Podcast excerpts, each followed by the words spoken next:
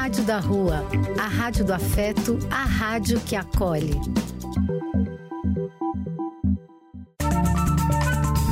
Apoio: Casa de Vó, Banho para Geral e Instituto de Políticas Relacionais. Programa e quem quiser que conte outra. Depois de ouvir uma boa história, é conversando que a gente se entende.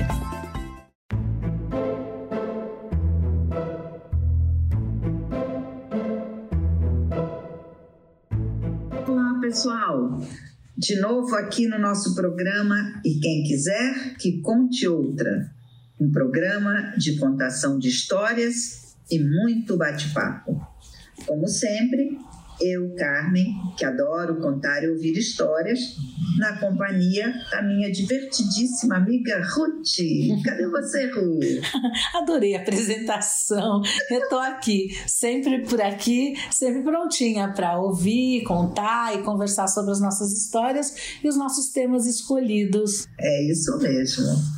E, e o tema que eu trouxe hoje, eu trouxe a história do pequeno polegar e, e, vou te contar como é que eu cheguei lá nessa história.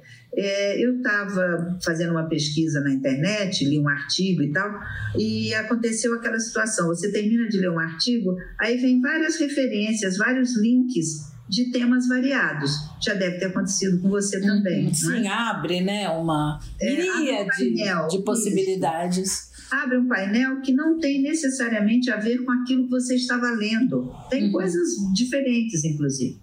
E aí eu vi lá um que falava Drauzio Varela. Na realidade, dizia assim: uh, nanismo se caracteriza por uma deficiência no crescimento e pode afetar homens e mulheres indistintamente. Drauzio Varela. Aí eu vi que tinha um texto falando de nanismo. Aí pensei, nossa, nunca li a respeito. Talvez fosse interessante dar uma olhada e refletir um pouco sobre nanismo.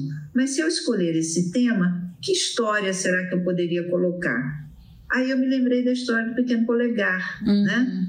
Aí eu falei, ah, talvez a história do pequeno polegar seja uma, um bom começo para introduzir esse tema do nanismo. Aí fui dar uma olhada.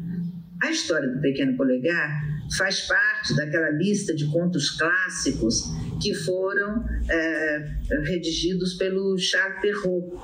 É, ele pegou muitas histórias de tradição oral e tal, Bela Adormecida, né, Branca de Neve, Chapeuzinho Vermelho, e, e colocou num livro, né?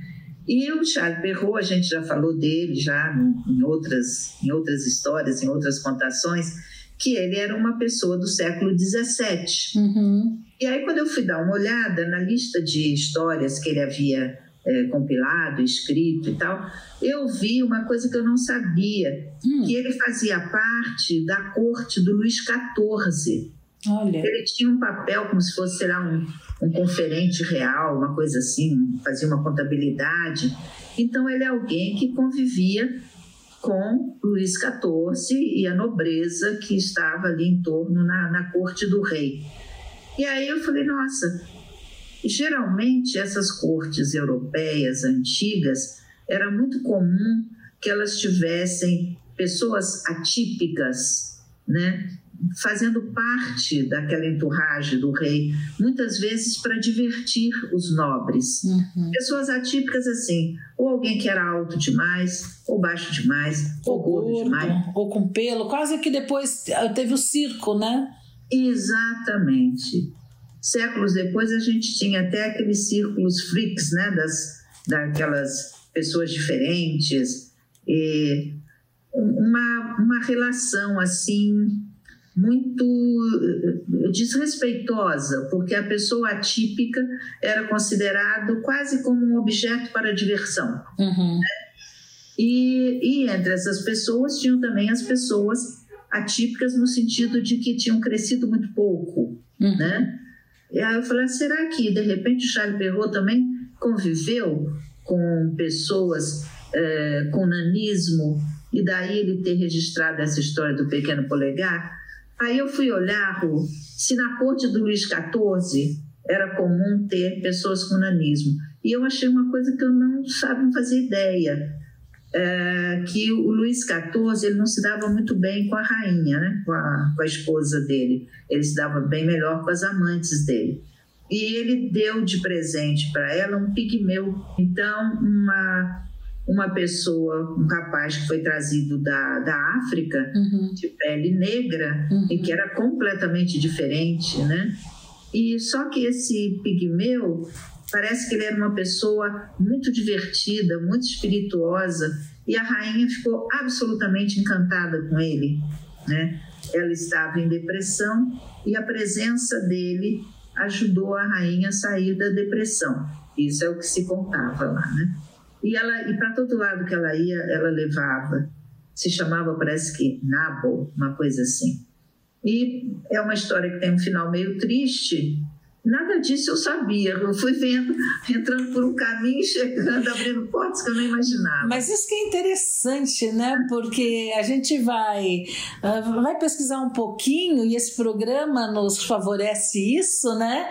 E a gente vai descobrindo coisas muito interessantes. É, é isso mesmo. É como aquele ditado com relação a baratas, né? Quando você vê uma, pode ter certeza que tem mais de 100 em algum lugar ali, né? E a história que contavam é que a rainha teve uma filha e a filha nasceu de pele escura. Então, como é, o pigmeu, ela adorava ele, mandou fazer uma caminha pequena para colocar do lado da cama dela.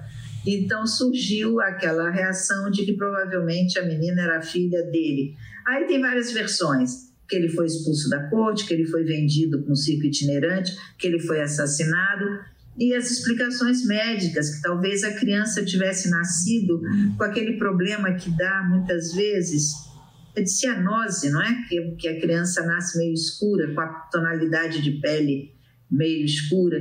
E dizem que a criança morreu, dizem que a criança virou freira. Em suma, é um universo assim que não tem fim, não sei onde vai dar. Uhum. De qualquer forma, o Perrault, ele convivia numa corte em que a presença de pessoas atípicas era muito frequente uhum. para a diversão de todos. Uhum. E eu não sei se isso teve a ver até com esse registro da história do pequeno polegar. Uhum. Né? E, mas achei que era curioso comentar isso com Sim, você. Sim, é muito informativo, né? E aí sempre tem aquelas figuras atípicas que falam para o rei, que se dão o direito de falar para o rei, coisas que nenhuma outra pessoa consegue falar. Grandes verdades, né? Grandes verdades. Isso é, a gente vê muito em filmes e tal. De repente, aquela pessoa que está lá para diversão de todos critica o rei ou joga na cara do rei coisas que todo mundo está pensando, mas ninguém ousa uhum. dizer, não é? E eu falei, nossa, talvez a história do pequeno polegar seja interessante, porque ele aparece sempre como uma figura é, inteligente, uma figura muito sagaz. Uhum. Tá, vamos ouvir essa história vamos. e vamos ver a que ela nos leva. Uhum. Vamos lá? Vamos.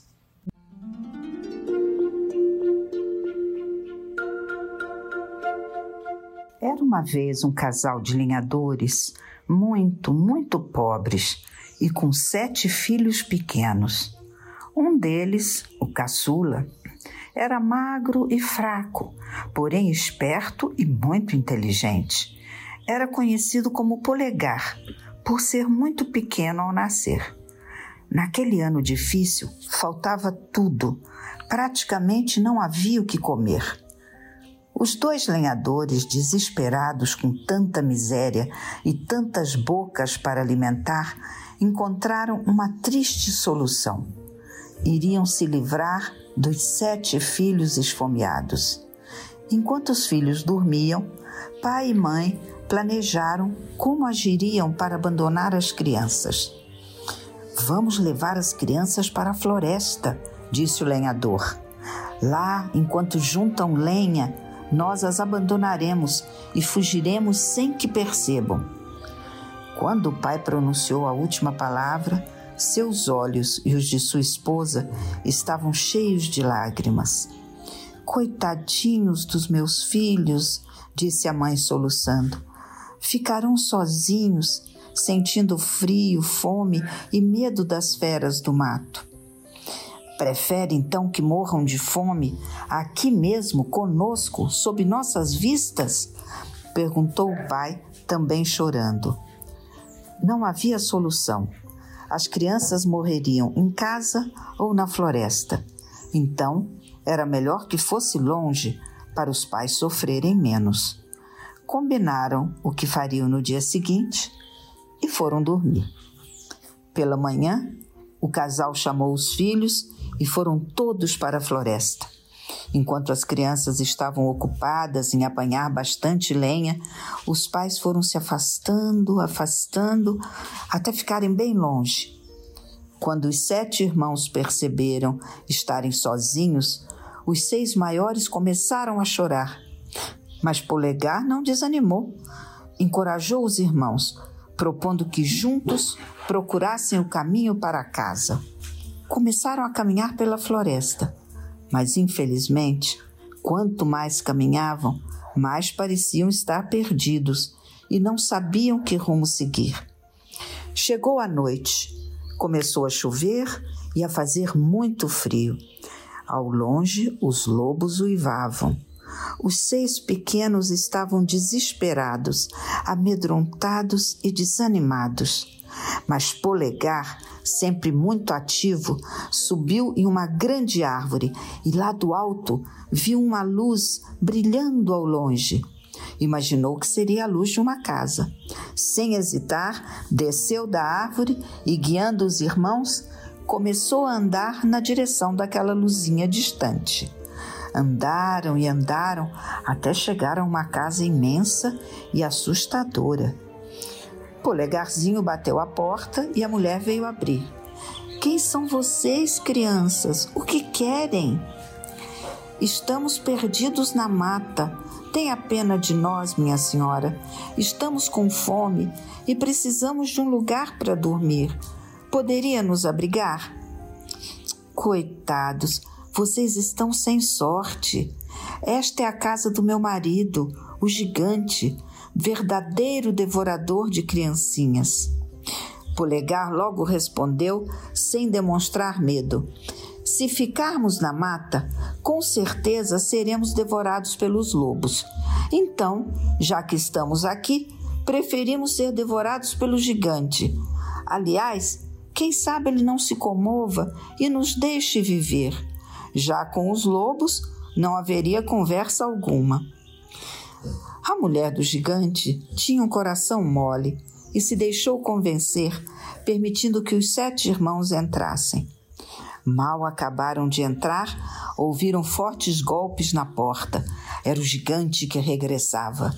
A mulher escondeu as crianças embaixo do armário e correu para abrir a porta. O gigante entrou. Era um ser enorme, de aspecto horrível. Logo que passou pela porta, começou a farejar de um lado ao outro, desconfiado, cheirando com prazer e apetite.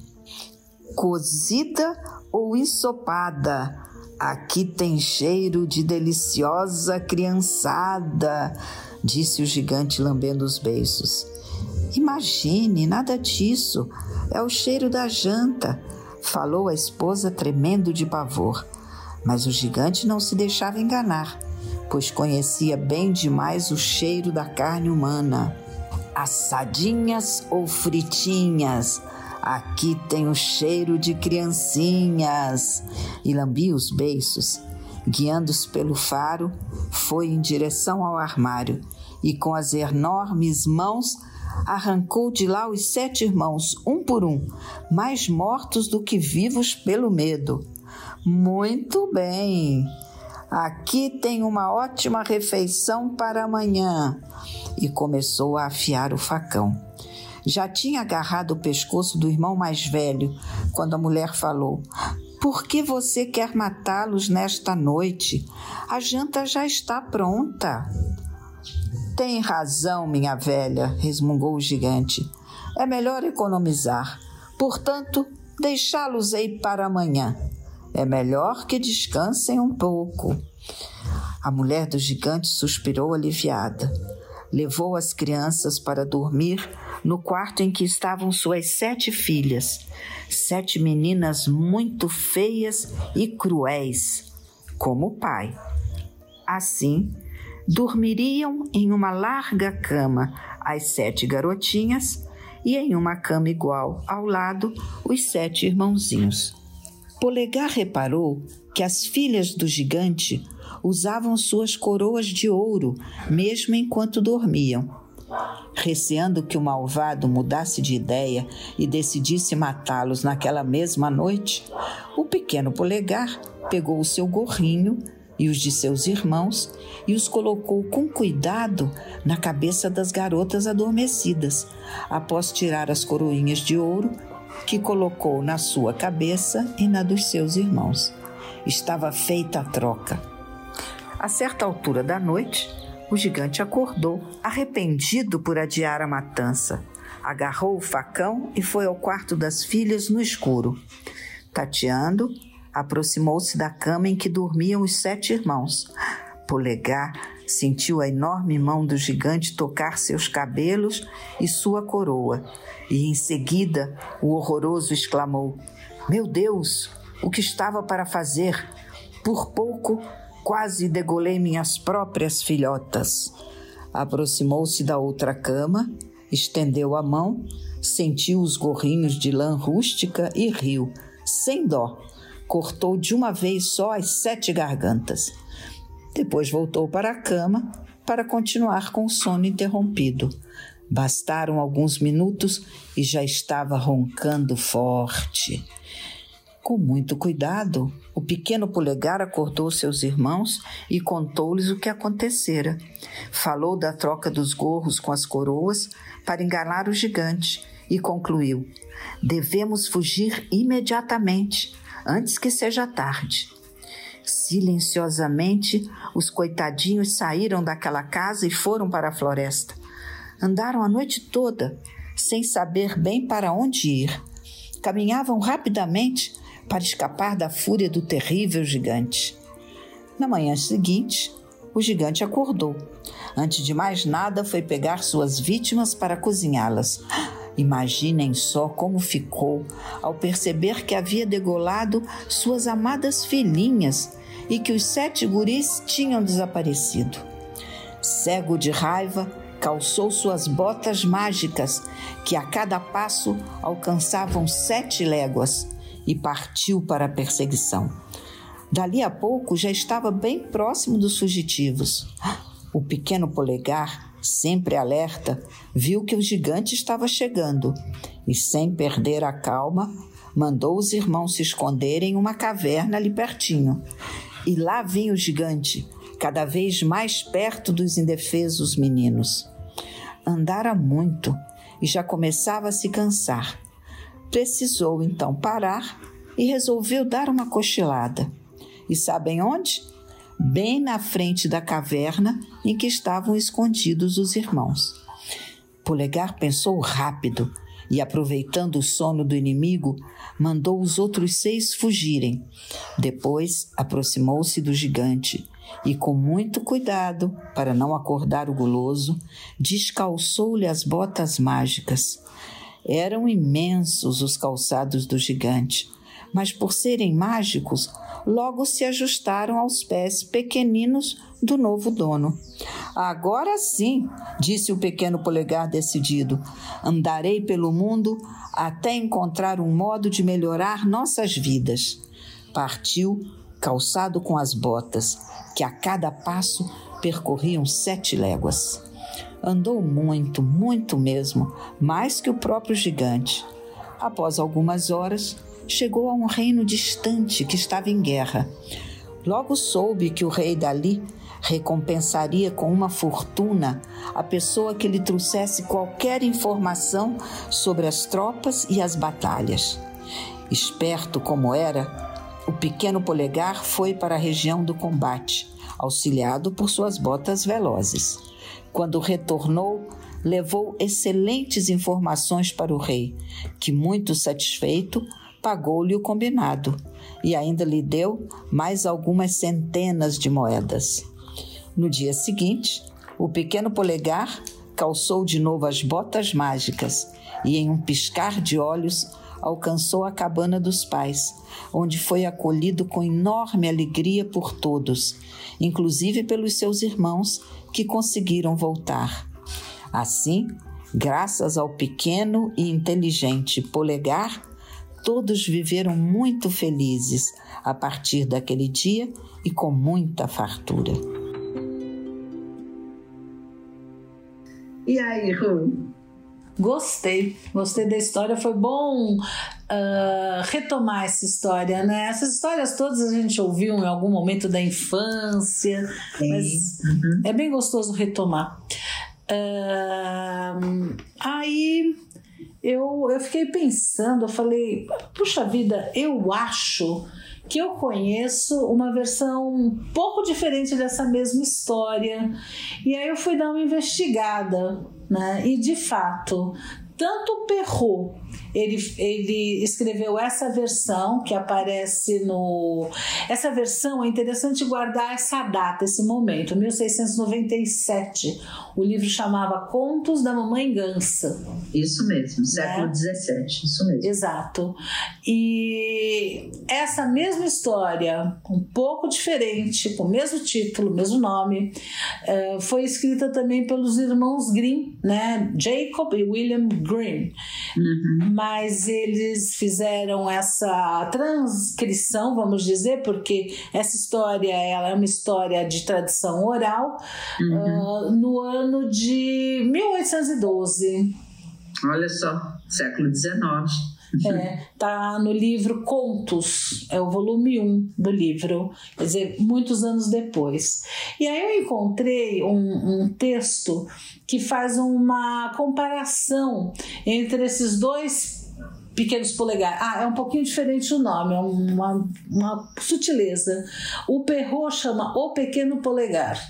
Uhum. O dos irmãos Green é Pequeno Polegar, não tem O. Então, vamos ver as diferenças que traz um aspecto que eu acho interessante. Tem, ah, muito legal isso. Muito tem, legal. tem esse contexto todo né, que você está falando uh, de como era a corte na França, etc, etc. Mas tem um outro aspecto, né? Parece que o Perrault, quando ele fez essa transcrição desses contos uh, orais, transformando num livro, ele fez uh, com o objetivo de educação dos filhos né? Então são contos que tem moral, uh, tem lição de moral, etc, etc. Tem quase um incentivo também à superação, né? Exato. superação das dificuldades. Exato, né? No caso do pequeno polegar é uh, tem a moral que você não é o que você aparenta, você é aquilo que você faz, vá atrás, fala de resiliência. Uhum resiliência, fala de perseveração, fala de uma série de valores, né? Uhum. isso fica bastante claro. Agora, já os irmãos Grimm, eles escrevem o, o, esse livro, Contos, 1812. O que está acontecendo na Europa? É o ano em que Napoleão fez a invasão de, da, da Rússia, então Rússia, né? Então era época de guerra. Então, qual o objetivo do, dos irmãos Grimm? É trazer esperança e confiança à nação alemã na época das investidas napoleônicas né? Uhum. Firmando a cultura da raça no contexto mundial. Quer dizer, então a versão acaba ficando um pouco diferente. Se nessa que você trouxe, o, o casal tem vários filhos gêmeos, o, o sétimo que nasce pequeno, frágil, extremamente inteligente. E no... todos vivendo um momento de muita fome, né? De muita dificuldade. Ah, isso era. Na Europa, século XVII, né? É, isso, isso é constante nos dois, né? A, a questão da superação aparece nos dois, nas duas versões, né? Eram famílias humildes. Uhum. O que uh, o que o personagem ele é exatamente o mesmo. Ele era pequeno nos dois, ele era inteligente, ele era astuto e era uhum. oriundo de família humilde. Agora nos irmãos Grimm, o que a gente percebe, o que a gente tira da história, uh, o resuminho é, é, o casal ele estava muito só porque não tinha filho, quiseram muito queriam muito uma criança e aí eles tiveram um filho filho pequenininho do tamanho do polegar e o amaram independente do tamanho. Isso é uhum. bastante diferente, né? Agora, com relação assim ao desfecho, o, o que, que acontece nessa versão que você trouxe? Ele é praticamente expulso de casa e ele luta para escapar das garras do, do papão lá e retornar ao lar né? Uh, no outra, na versão dos irmãos Grimm, o polegar ele vende a si mesmo para ajudar a família. Uhum. Quer dizer, e sai pelo mundo tentando retornar, retornar ao lar.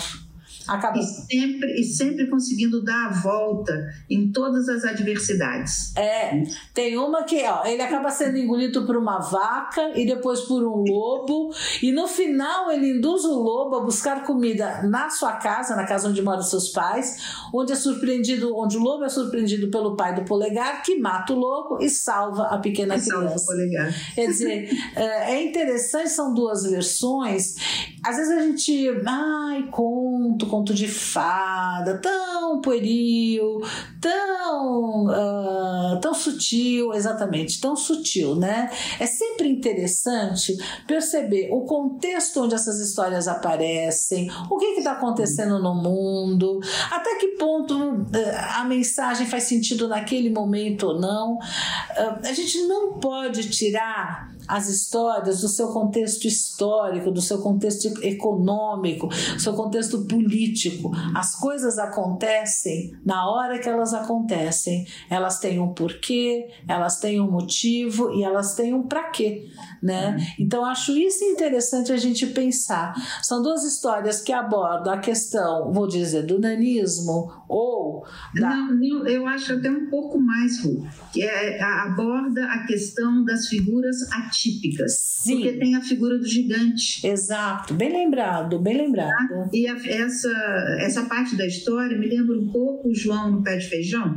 Lembro. Que é uma história que eu sempre tive uma certa antipatia. Eu falava pro meu neto, eu dizia, mas esse João vai tirando tudo do gigante, o gigante não fez nada, né? mas tem esse, é quase que um, um, preconceito em relação ao gigante também, que uhum. também é atípico. Eu acho interessante dar uma olhada nisso, né? É verdade, é verdade. E a gente não pode esquecer o contexto. Uhum. Né? E você traz muito bem né, a, a, questão de você, nessa história, que não nasceu o filho desejado, perfeito, saudável, mas nasce uma criança atípica.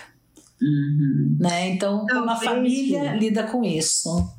Talvez fosse interessante e mais enriquecedor a gente trazer um depoimento de uma mãe de uma criança atípica, né? uma criança que nasceu com nanismo e que ela pudesse trazer para a gente um pouco dessa experiência e certamente bastante de esclarecimento, porque é uma mãe muito envolvida com a questão e que, e que acha que é importante essa divulgação e essa conversa. Uhum. Vamos ouvir esse depoimento? Ah, quero muito. Vai ser muito bom. Olá, meu nome é Sônia e eu sou mãe de uma bebê com acondroplasia, que é o tipo mais comum de nanismo.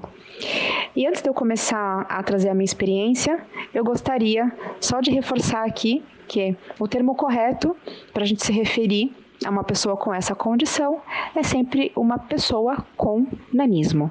E antes de trazer a minha experiência como mãe, queria trazer luz também com relação ao nanismo, né? Ele é hoje considerado uma deficiência e ele vai muito além é, da baixa estatura, né? É um corpo esquelético desproporcional. Então, isso traz é, muito comprometimento é, ósseo das articulações. Então, são pessoas que convivem desde muito jovens a, a dores é, tem muitas otite de repetição, problema respiratório seríssimo, é, compressão medular, que pode inclusive levar à morte súbita, principalmente de crianças até dois anos de idade, e muitos tipos de nanismo, das quais. É, o feto não é compatível com a vida, porque você tem ali o não crescimento ósseo que impede é, o funcionamento de órgãos vitais, como pulmão, coração, etc. Né? Então, é sim uma doença genética é, bastante rara, com uma série de comorbidades associadas é, e que trazem a perda de qualidade de vida dessas pessoas. E falando agora da minha experiência, eu sou mãe de segunda viagem da minha nenê. Eu tenho um filho típico de 5 anos e é, tive uma gestação programada, fiz todo o pré-natal, inclusive antecipado. E a minha gestação foi uma gestação normal até o meu terceiro morfológico, com 32 semanas. É, nesse morfológico, a, um exame que era para durar 10 minutos durou mais de uma hora, com a médica medindo e medindo de novo uma série ali de ossos da minha nenê. É, a gente questionou e naquele momento ela não sabia informar, falou que tinha alguns ossos que estavam abaixo do percentil para o bebê normal é, e que alguns outros ossos também estavam tortos. E eu conversei isso na época com a minha médica, ela pediu para refazer o exame três dias depois. E aí, nesse exame, se confirmou, então, a, uma possível displasia esquelética. É, e aí, enfim, é aquele susto da gestação, né, de uma gestação atípica. É, eu estava também com o líquido amniótico aumentado, é, o que trazia o risco de parto prematuro. E é, a primeira coisa que eu fiz foi pesquisar na internet sobre displasias esqueléticas, e aí vem muitas, muitas coisas, né? Porque são diversos tipos de nanismo e displasias esqueléticas são mais de 700. E, é, e veio muito a incerteza, assim, de como que a minha bebê nasceria, é, qual o tipo de gravidade de displasia esquelética é, e de que forma, o que, que eu precisava, o que, que eu poderia fazer ainda na gestação e como que eu me prepararia para o nascimento dela, né? Então eu fui atrás ali de buscar um bom hospital que tivesse ali uma boa UTI, porque eu não sabia de fato como que ela ia nascer, né? É, e a Gabi, é, ela veio de, de parto é, cesárea, foi uma opção minha e da minha médica, porque o nanismo ele uma das características é uma cabeça um pouquinho maior do que o restante do corpo, então eu queria de fato ali evitar um possível sofrimento no parto. E graças a Deus ela precisou de um pouquinho de ajuda ali para respirar, mas ela não precisou de, de UTI. Né? Ela nasceu é, do jeitinho que ela tinha, no momento que ela, escolher, que ela escolheu nascer. E, e ela veio ao mundo no dia 3 de fevereiro agora de 2023, né? A minha Gabi tá completando aí nove meses de vida. É, o processo de gestação para mim ele foi muito difícil porque gente, eu fui pega de surpresa já no final da gestação de que alguma coisa não estaria ali é, dentro do esperado e eu brinco que esse foi o único período que de fato eu tive ali o luto de uma maternidade típica, né? Daquela coisa de você esperar a criança, o filho perfeito, né? É, o meu maior medo na gestação era assim: como é que ela ia nascer? Né? E eu, eu digo que assim, quando eu olhei para ela pela primeira vez, que aos meus olhos ela é uma criança perfeita, é, ali tudo que eu tinha de maternidade, é, de luto de uma maternidade típica, ela caiu por terra, né? O amor veio muito forte, e ali eu entendi que eu precisava não só é, lutar por ela, pelos direitos dela, é, e para fortalecê-la, para que ela possa, diante é, das possíveis limitações que ela vai encontrar nesse mundo, que ela tenha segurança de que ela vai poder ser o que ela quiser. Né? Eu, a minha maior preocupação é, ao longo de toda a gestação nunca foi é, a forma como eu lidaria, né, com um filho atípico, mas a forma como a sociedade enxerga, porque a gente sabe que a sociedade ela ainda é cruel, ela tem muito ainda a avançar, né? É, e eu estou aqui hoje contando da minha experiência como parte desse processo, né? Entendendo que quanto mais informação a gente traz para as pessoas, é, melhor é para todo mundo, né? Mais a gente torna esse mundo mais inclusivo para todos. O que me ajudou muito ao longo de todo esse processo foi é, me aproximar de comunidades, de pessoas com nanismo, é, de famílias que vivenciaram isso para mim é tudo muito novo e para que vocês entendam também, 80% das pessoas que nascem com nanismo é, trata-se de uma mutação genética nova na família, é, com pais de estatura normal. É o que aconteceu comigo, então tanto eu quanto meu marido e toda a família, nós temos estatura é, de pessoas normais e a gente teve ali uma mutação genética nova na família de ter uma pessoa com nanismo. É... Então, assim, me aproximar, conhecer famílias, pessoas que passaram pela mesma situação e também famílias das quais é, você já tem ali mais de uma geração de pessoas com nanismo, é, também foi importante, né, para você entender assim o que, que eu espero daqui para frente.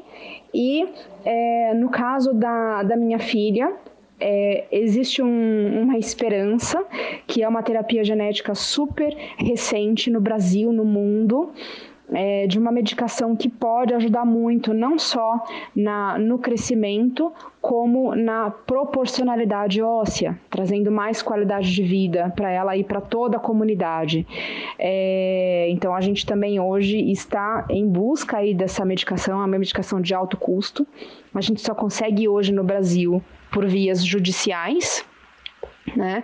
É, nós estamos ainda na briga para conseguir a medicação para ela e com essa esperança de que essa medicação possa trazer aí um pouco de qualidade de vida para ela, seja na redução nas dores, é, das da redução das comorbidades associadas e, obviamente, qualquer centímetro né, é, associado ao nanismo, ao crescimento, sem dúvida vai ajudar um pouco na autonomia, né, no ganho de autonomia dessas pessoas no futuro.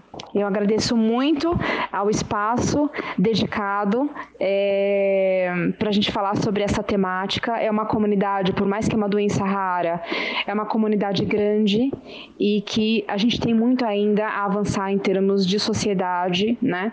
A pessoa com nanismo, ela sempre teve alguns estigmas sociais é, que a gente precisa quebrar, evoluir para que esse mundo ele seja bom para todo mundo, ele seja acessível é, e para que a gente respeite aí toda a diversidade, porque afinal diversos somos todos, na é verdade. Muito obrigada pelo espaço é, e se vocês precisarem, enfim, compartilhem é, esse podcast com quem vocês julgarem necessários para que a gente possa trazer mais luz e mais informação sobre a causa do nanismo. Que depoimento, hein, Ru?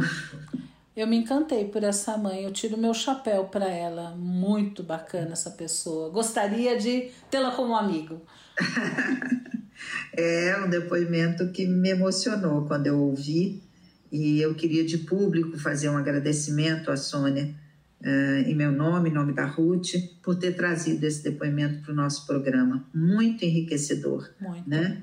E, e uma outra uh, contribuição que a Sônia trouxe, eu perguntei para ela se alguém que tivesse interesse de, de, informação ou até de orientação com relação ao tema nanismo, que tipo de site ou de local as pessoas poderiam acessar. E ela deu duas dicas que eu acho que seria interessante a gente passar aqui. Uhum. A Anabra, A-N-N-A-B-R-A,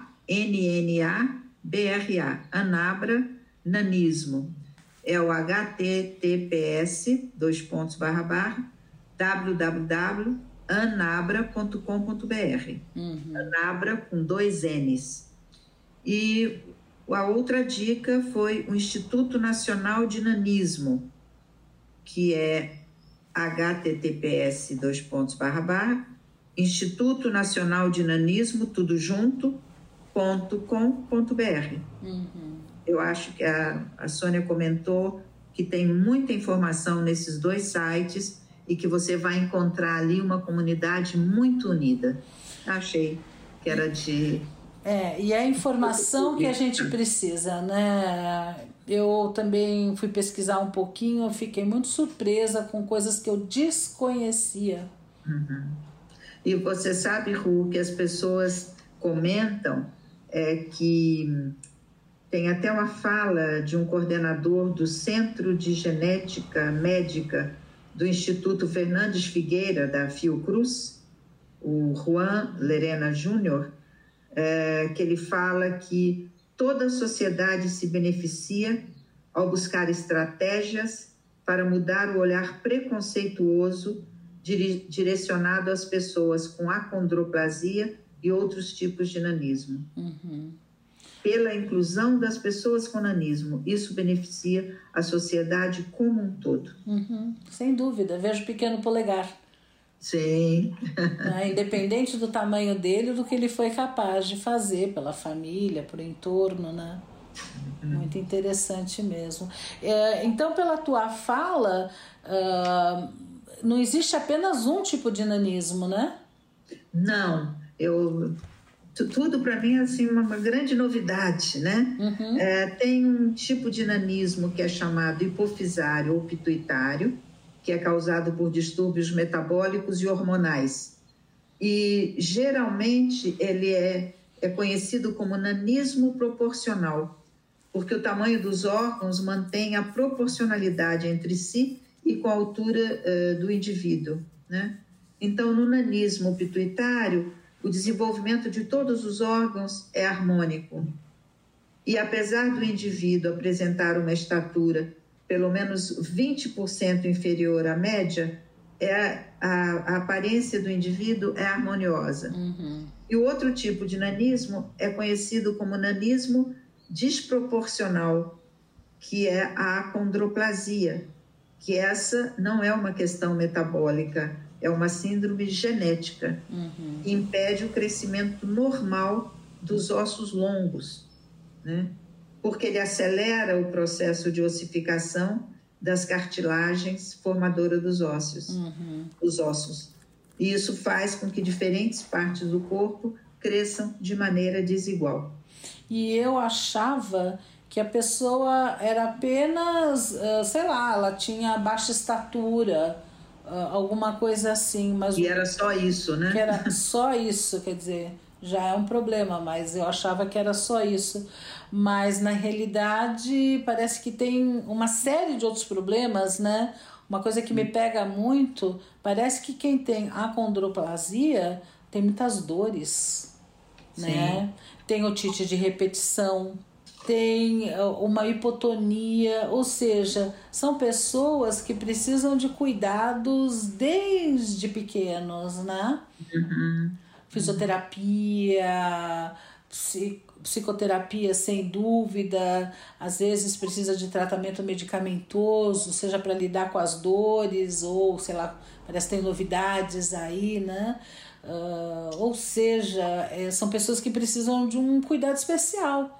Sim.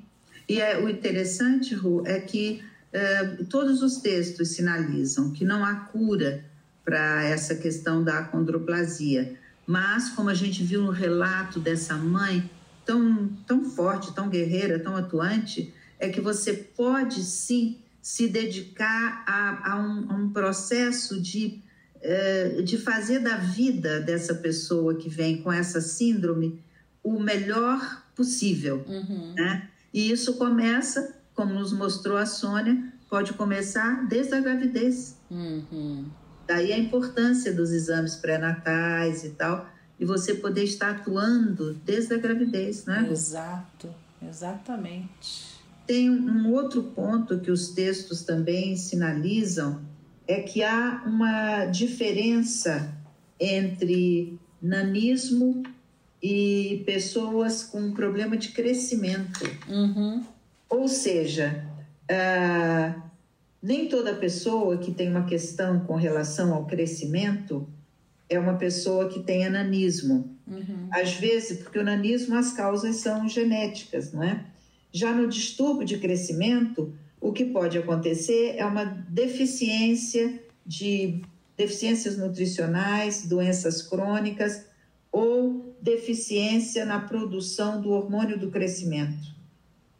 Daí, um grande número de pacientes que usa o hormônio sintético líquido injetável, o hormônio de crescimento, uhum. para compensar essa falta no organismo. Uhum. Então, é uma diferença entre nanismo e distúrbio de crescimento. Uhum. É porque a gente acabou de aprender, como você mencionou, não é só a baixa estatura que é. caracteriza o nanismo, né? É uma coisa um pouco mais complexa. É, agora, é interessante que falar sobre esse tema, além de trazer uma série de, de, de novidades né, para a gente, que eu pessoalmente nunca tinha me deparado uh, com uma certa proximidade com quer com nanismo, quer com a acondroplasia, eu fico pensando sobre capacitismo, né? Uhum. Uh, vamos dizer assim, que mundo é esse que a gente está construindo? É, é um mundo onde existe essa idealização do, do normal ou é um mundo onde cabem todos, né? A definição de capacitismo é a discriminação e o preconceito social contra pessoas atípicas. Em sociedade capacitistas, a ausência de qualquer diferença é visto como normal. Até que ponto a nossa sociedade considera inferior uma pessoa atípica? Uhum. Que é, é de uma crueldade isso, né? É, você traz aí um ponto que é muito doloroso para todos nós, né?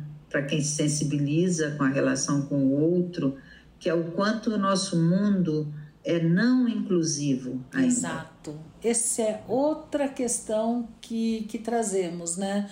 Porque assim, eh, eu posso não ter perto de mim eh, nenhuma pessoa com nanismo.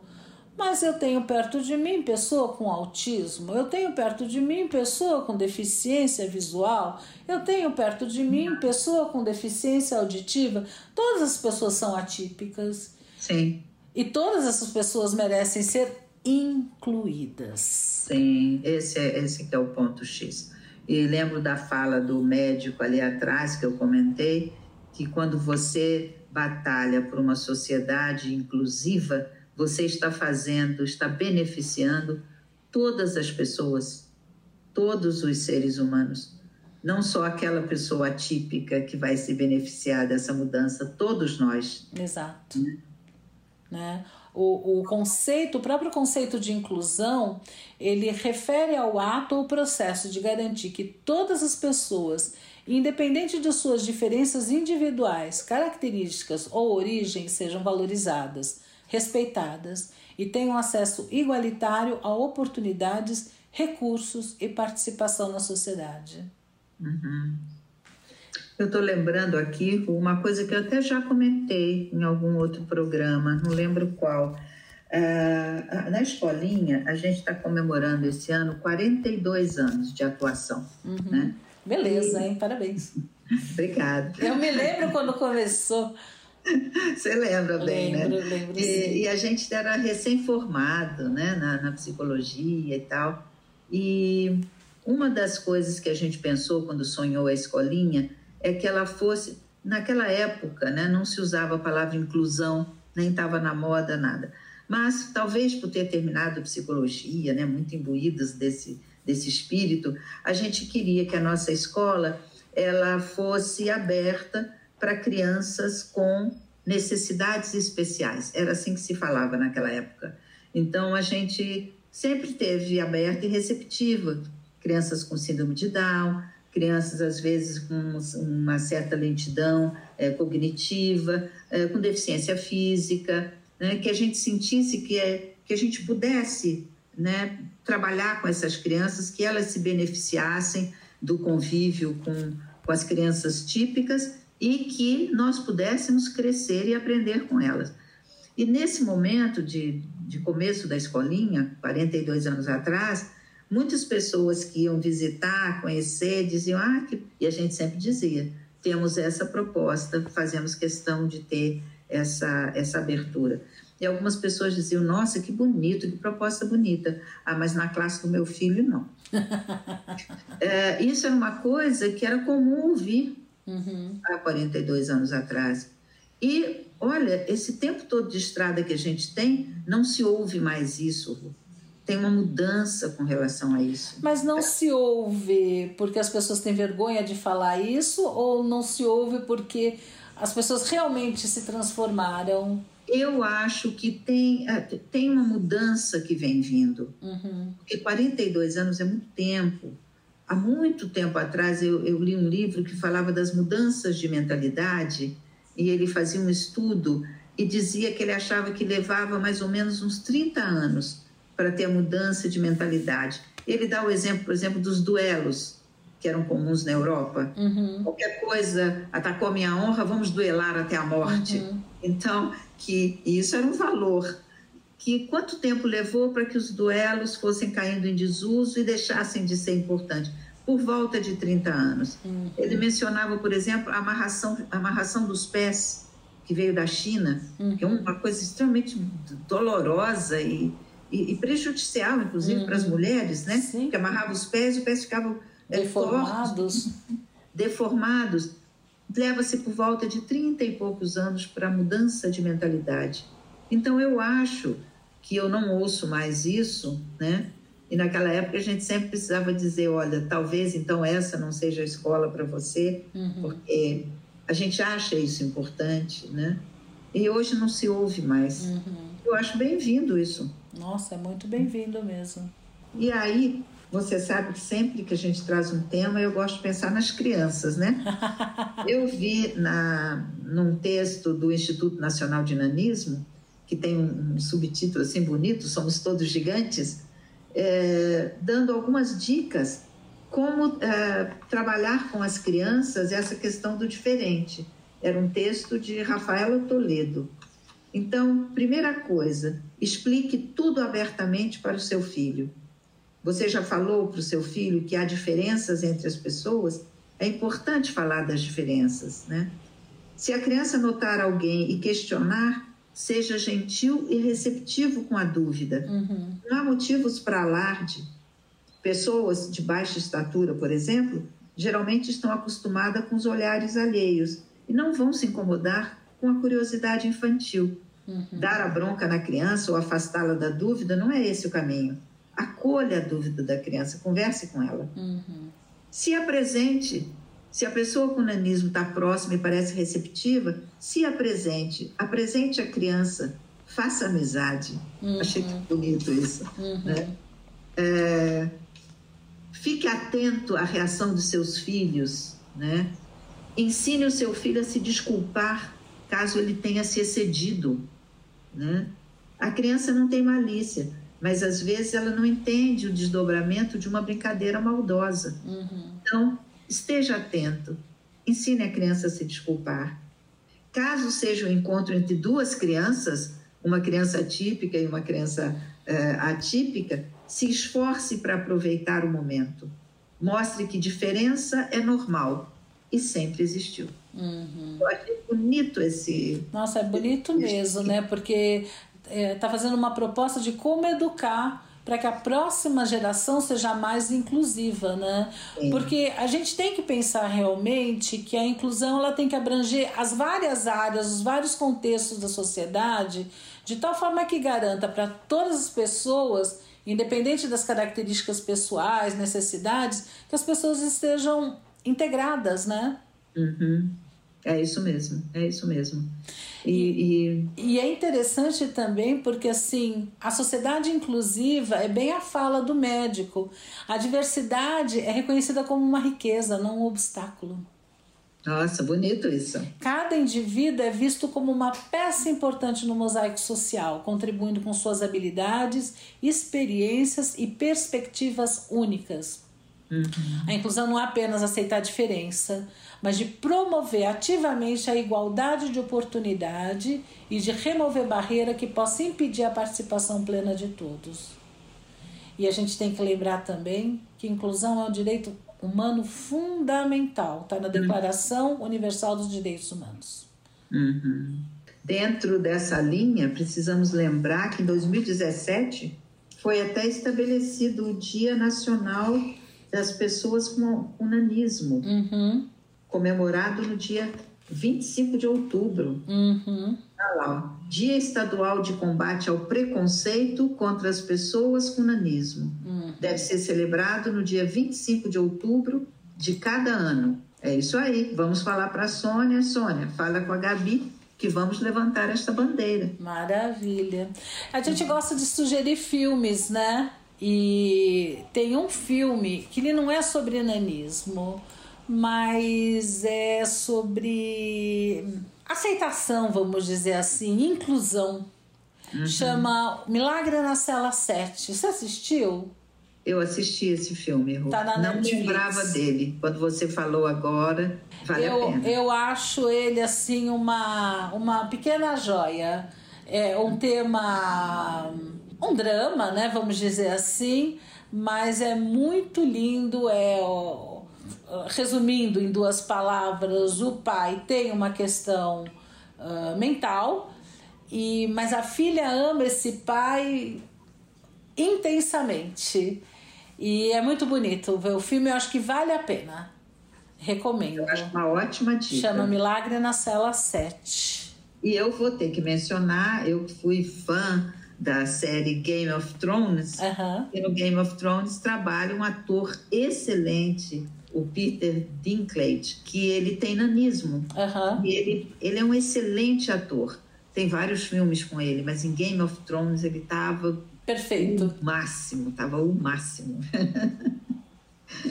Ru, nessa linha do que você falou, né, da convivência entre típicos e atípicos, na hora que eu fui escolher música, eu encontrei uma música que eu achei fascinante e acho que acho que as pessoas vão, vão gostar de ouvir. Ah, eu é... acho que elas não vão gostar só de ouvir, não, porque eu vi o, o, o, o clipe, né? é demais, não é? Nossa, eu adorei. Eu fiquei encantada por aquelas pessoas.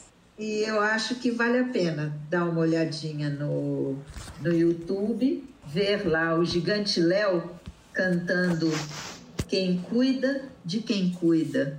É um pai atípico com uma filha típica e ele, a música vai sendo tocada e cantada e tem o vídeo da relação dos dois que é o que a Ruth está sinalizando, que é maravilhoso. É, tem o, tem o vídeo da relação dos dois, ele traz mais um amigo que tem um, um problema físico uh, num dos braços, não sei o que, uh, também na relação com seus dois filhos, então é a relação dos pais atípicos, do, de forma diferente, com suas crianças típicas e como eles. O amor supera tudo. Vale Exatamente. a pena assistir. Vale a pena assistir, né? É. Ru, acho que deu o nosso tempo. É. Terminamos por aqui hoje, não? Sim, terminamos. E quem quiser. Que conte outra. Até a semana, Ru. Até! Quando você nasceu, tudo virou do avesso. Eu não sabia o que iria fazer.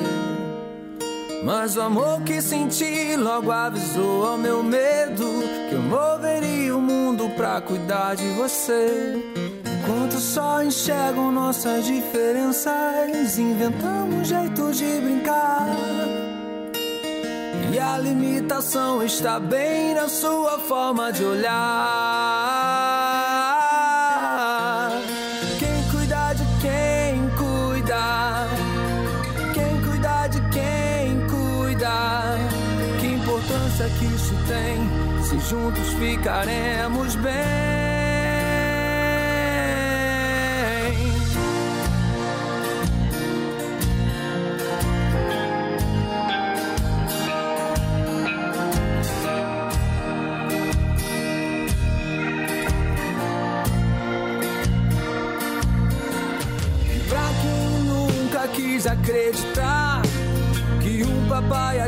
consegue cuidar.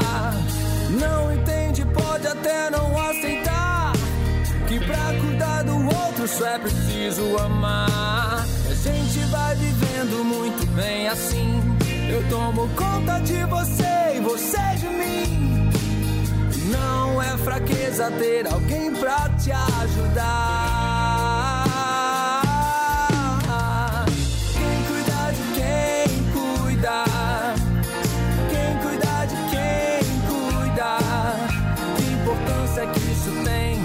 Juntos ficaremos bem. Quem cuida de quem cuida. Quem cuida de quem cuida. Só o amor já basta porque juntos ficaremos bem. Heróis nem sempre são altos e fortes como dizem ser. Heróis também podem ser frágeis mesmo sem parecer. Quem mudou minha capa foi você. Você nasceu sabendo que não sou igual aos outros pais. Que eu não consigo fazer o que todo mundo faz. E ser deficiente é não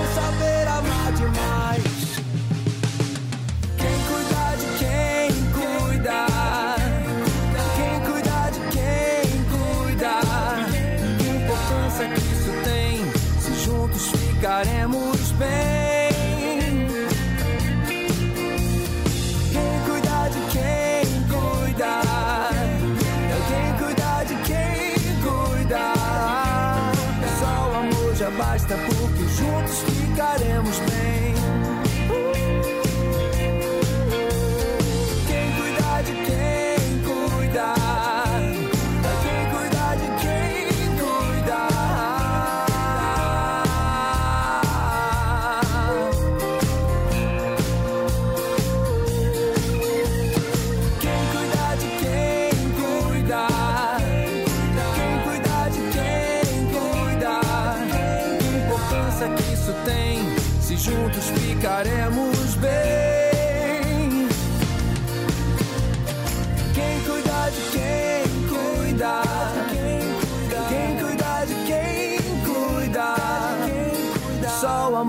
Basta porque juntos ficaremos bem.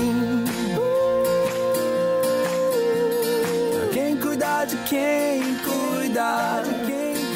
Quem cuida de quem cuida. Só o amor já basta porque juntos ficaremos bem. Quem cuida de quem cuida. Quem cuida. Quem cuida de quem cuida. Só o amor já basta porque juntos ficaremos bem.